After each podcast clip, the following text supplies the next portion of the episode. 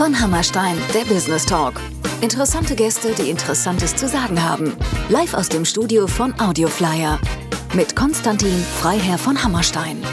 Hallo und herzlich willkommen zu einer neuen Folge von Hammerstein, der Business Talk. Mein heutiger Gast sitzt mir gegenüber hier im Studio von Audioflyer. Mein Gast ist Immobilienmaklerin aus Bad Hersfeld und ich freue mich sehr, dass sie heute da ist. Sie wird uns erzählen, warum sie Immobilienmaklerin geworden ist, wie sie die aktuelle Situation und die Zukunft der Immobilienbranche und der Preise vor allem, was ja viele interessiert, einschätzt und vieles mehr. Ich darf ganz herzlich begrüßen Irina Dück. Hallo Irina. Hallo Tino, vielen Dank, dass ich hier sein darf. Vielen Dank, dass du gekommen bist, dass du den Weg gefunden hast hier ins Studio von Audioflyer. Und wie wir das so kennen, gehen wir gleich mal in Medias Res.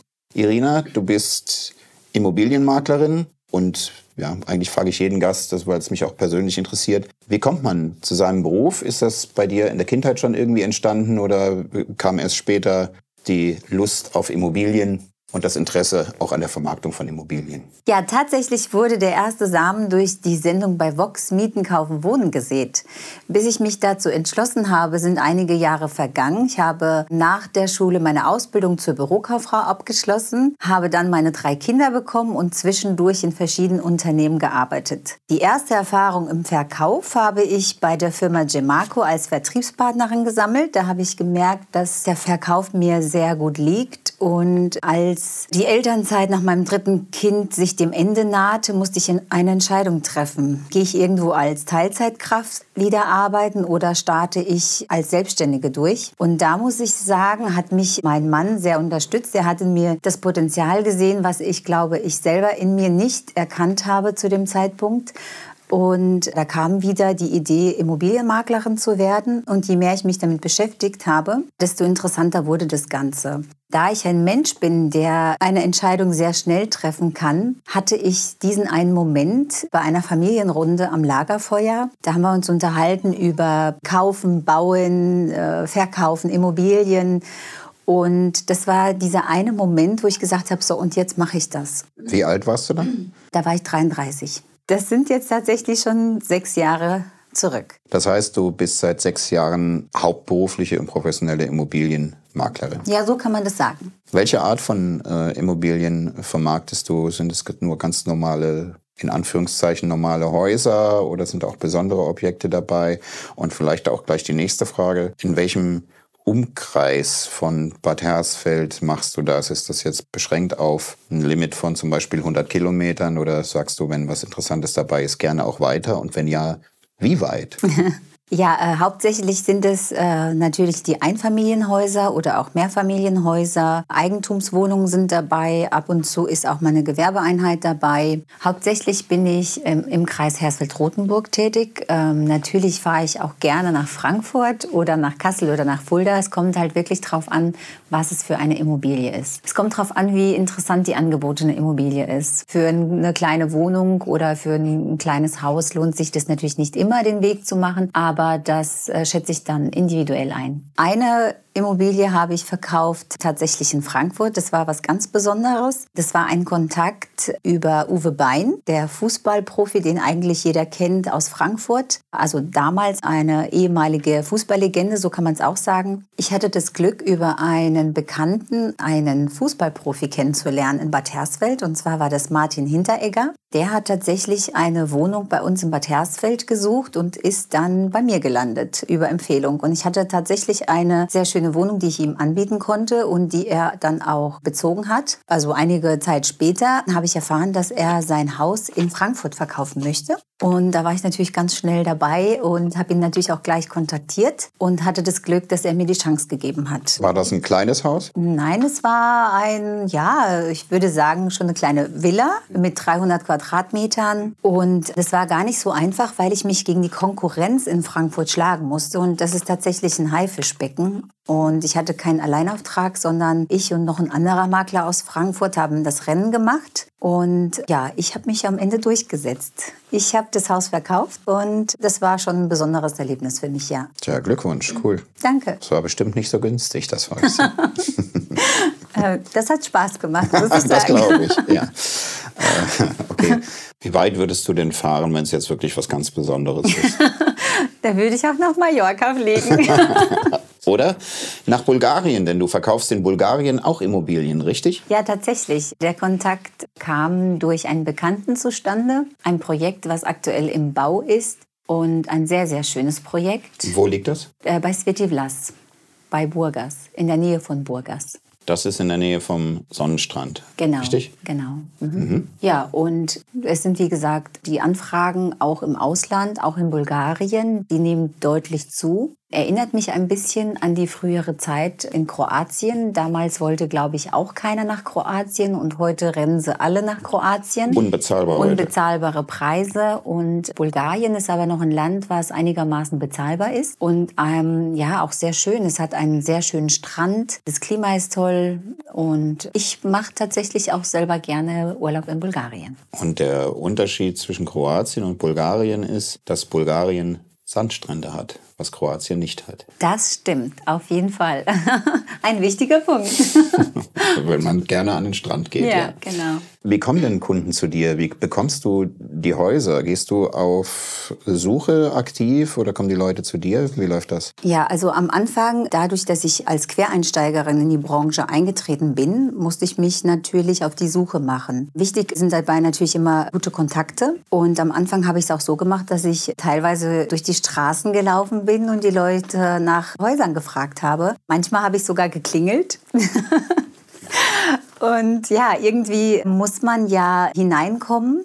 Und da habe ich, muss ich sagen, wirklich mein ganzes Herzblut reingesteckt, um da eben auch erfolgreich zu werden. Okay. Mittlerweile ist es tatsächlich so, dass ich nicht mehr suchen muss, dass die Leute durch äh, Empfehlungen auf mich stoßen, mich im Netz finden. Ich habe ja auch keine schlechte Bewertung, also tatsächlich bewerten mich die Leute mit fünf Sternen. Und da achte ich schon darauf, dass ich einen richtig guten Job mache, dass ich eben auch in Bad Hersfeld bei den Top-Maklern stehe. Mhm. Du hast eben gesagt, du bist Quereinsteigerin. Du hast quasi mit 33 mhm. dein besonderes Aha-Erlebnis gehabt und bist dann Maklerin geworden. Braucht man bestimmte Qualifikationen, um als Maklerin arbeiten zu dürfen? Oder könnte ich das quasi auch machen, wenn ich mhm. mich jetzt die güldene Eingebung habe?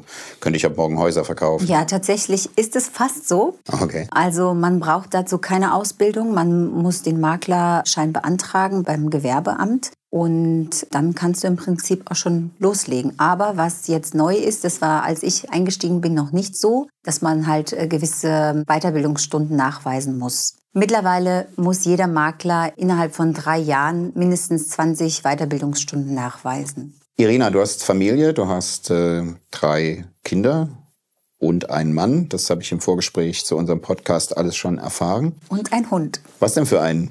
Ein Malteser einen kleinen Malteser.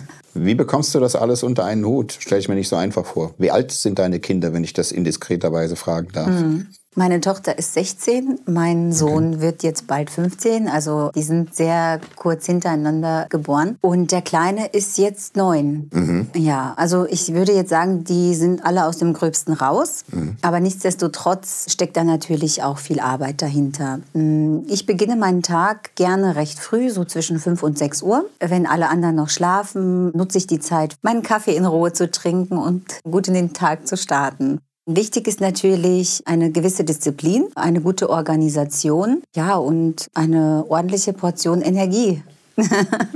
Ja, okay, die hast du ja. Das habe ich schon mitbekommen. Das heißt, als du angefangen hast vor sechs Jahren, war dein jüngster drei. drei. Mhm. Das war die Zeit, wo er in den Kindergarten kam und ich dann gesagt habe, okay, gehe ich jetzt arbeiten, also halbtags arbeiten mhm. oder ja, mache ich mein eigenes Ding. Und hast du es bereut? Oh mein Gott, nein.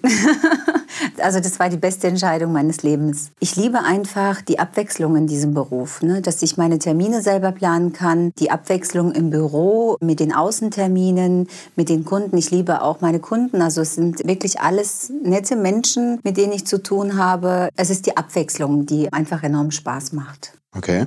Gab es denn auch schon mal Stress mit Kunden, dass irgendwas vielleicht nicht so funktioniert hat, dann Richtung Notarvertrag oder irgendwas, dass es da Ärger gab? Gibt es das zwischendurch ähm, mal? Das gab es äh, ganz am Anfang. Hatte ich so ein, zwei Notartermine, die kurzfristig geplatzt sind. Aber das lag dann tatsächlich an dem Käufer, dass er kalte Füße bekommen hat zum Beispiel. Mittlerweile durch meine Erfahrung kann ich wirklich also auch sortieren. Was ist das für ein Kunde? Also oft erkenne ich einen Kunden schon am Telefongespräch, wie ich ihn zu nehmen habe, ob das ein potenzieller Käufer ist oder ob das gar keinen Sinn macht, viel Zeit zu investieren. Ne? Also da muss ich sagen, nach sechs Jahren Berufserfahrung kann ich das eigentlich schon gleich am Anfang recht gut einschätzen. Mhm. Da fällt mir gerade noch ein, eine Frage, die ich vorhin vergessen habe. Die Objekte, die du verkaufst, das ist eben die Frage, machst du nur Verkaufsobjekte oder machst du auch Mietobjekte?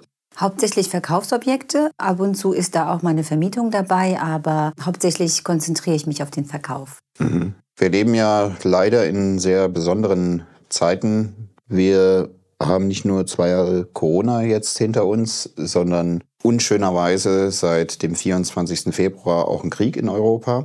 Und jetzt ist natürlich die Frage, wie siehst du die Entwicklung für Immobilien hier in Deutschland mit dem Hintergrund von einer scheinbar exponentiell schnell wachsenden Inflation, mit dem Hintergrund der Energiepreise, die in ungeahnte Höhen schießen und natürlich auch mit dem Hintergrund, dass es auch Strafzinsen gibt auf Vermögen, wenn man es auf der Bank hat und natürlich auch mit dem Hintergrund, dass die Zinsen jetzt schon wieder gestiegen sind um, ich glaube, 0,4 Prozent seit Jahresbeginn. Und so wie es aussieht, werden die Kredite auch nicht günstiger für Häuser. Wie ist dein Ausblick für die Zukunft, die nähere Zukunft? Und würdest du empfehlen, das Geld jetzt noch in Immobilien anzulegen, das heißt, sich möglichst schnell was zu kaufen, bevor es dann vielleicht tatsächlich unerschwinglich wird? Hm. Ja, das ist eine äh, sehr schwierige Frage. Laut Immowelt Kaufpreisprognose werden im Jahr 2022 die Preise deutlich steigen.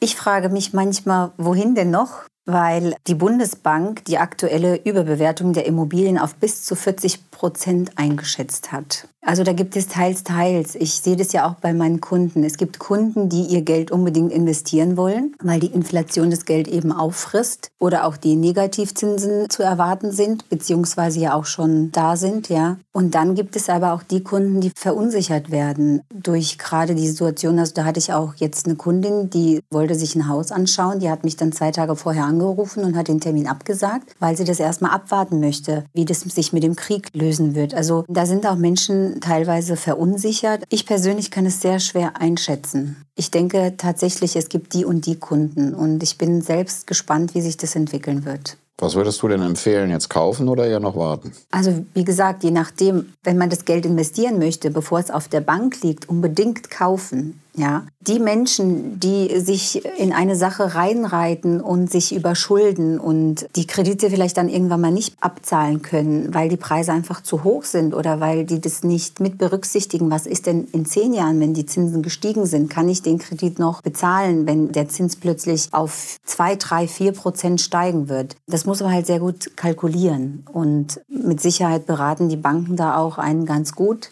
aber die Kaufkraft ist auf jeden Fall noch da. Mhm. Gäbe es denn auch die Möglichkeit, eine langfristige Finanzierung vom Zins her auf die komplette Laufzeit zum Beispiel festschreiben zu lassen auf einer Bank, um dem vorzubeugen, dass man eben in zehn Jahren, mhm. wenn die Zinsbindung ausläuft, große Augen macht? Ja, es gibt natürlich auch Kunden, die eine Zinsbindung von 20 Jahren haben. Das ist natürlich eine andere Zeit als zehn Jahre. Und ich glaube, mittlerweile machen das sogar die meisten. Es kommt natürlich immer auf das Budget an, auf das Einkommen der Menschen. Das ist ganz individuell. Die Medaille hat ja immer zwei Seiten. Mhm. Auf der einen Seite ist es natürlich dann gut, wenn man 20, 25 Jahre den Zins festschreiben kann, weil es ja zu erwarten ist, dass er hochgeht. Und ich erinnere mich vor etwas mehr als 20 Jahren, als ich mein Haus gekauft habe, war der Zinssatz bei 6 Prozent. Also im Prinzip sind wir da noch weit von weg, aber das kann natürlich auch ganz schnell gehen. Da muss ich aber unterbrechen, da waren die Preise aber wahrscheinlich noch etwas anders. Da hast du auch wieder recht, ja. Also auch das gleicht sich wahrscheinlich dann mhm. irgendwo aus. Aber was ich eigentlich sagen wollte, wenn du den Zinssatz festschreibst auf die gesamte Laufzeit und du verkaufst vorher dein Haus, sagen wir mal nach zehn Jahren verkaufst du aus irgendwelchen Gründen dein Haus, dann hast du nach, natürlich ein ganz anderes Problem und das heißt Vorfälligkeit. Oh ja, das stimmt. Das stimmt tatsächlich. Ja. Und die ist natürlich dann, wenn du nach zehn Jahren verkaufst, auf die nächsten 15 Jahre enorm hoch. Mhm. Ja, das muss man sich natürlich gut überlegen. Ist es ein Haus, wo ich angekommen bin? Natürlich weiß man immer nicht, was im Leben dazwischen kommen kann. Aber das ist natürlich eine Sache, die wahrscheinlich auch mit berücksichtigt werden muss, ja. You never know. So ist das. Wunderbar, Irina. Dann erstmal herzlichen Dank. Sagst du unseren Hörern bitte noch, wo man dich findet also im Internet ist klar, vielleicht die Homepage-Domain und äh, bist du auf Facebook, Instagram, LinkedIn, TikTok? ich gehöre noch zu den klassischen Menschen. Ich bin bei Facebook als Privatperson. Bei Instagram habe ich zwei Konten, sowohl als auch. Und natürlich über www.dück-immobilien.de. Bei Google kann man auch meine Bewertungen sehen. Und ja, da bin ich auf jeden Fall zu finden. Dück mit UE oder mit Ü in der, also in in der Domainadresse? Mit Ü. Mit Ü? Ja. Okay. Die Infos zu Irina Dück findet ihr natürlich auch in den Show Notes zu dieser Podcast-Folge. Ich sage erstmal herzlichen Dank, Irina, dass du da warst. Es hat mir sehr viel Spaß gemacht sehr charmante Person und mit Sicherheit auch eine sehr nette Familie. Ich wünsche dir weiterhin viel Erfolg und für dich ist es ja eigentlich nur positiv, wenn die Immobilienpreise weiter steigen. Das heißt, bei dir klingelt dann entsprechend auch noch mehr die Kasse. Richtig? Ja, so könnte man es nennen. Ähm. okay. Das ist doch eigentlich ein schönes Schlusswort, aber du wolltest, glaube ich, noch was sagen. Ja, herzlichen Dank für dieses tolle Gespräch. Es hat viel Spaß gemacht. Wir haben zwischendurch auch viel gelacht. Ja, Dankeschön. Ja, das kann ich nur zurückgeben. Vielen Dank für das tolle Gespräch, Irina. Das war eine neue Folge von Hammerstein, der Business Talk. Bis zum nächsten Mal. Tschüss und bye bye. Das war von Hammerstein, der Business Talk. Alle Infos zu dieser Folge findet ihr in den Show Notes. Vielen Dank fürs Zuhören, eine erfolgreiche Woche und bis zum nächsten Mal.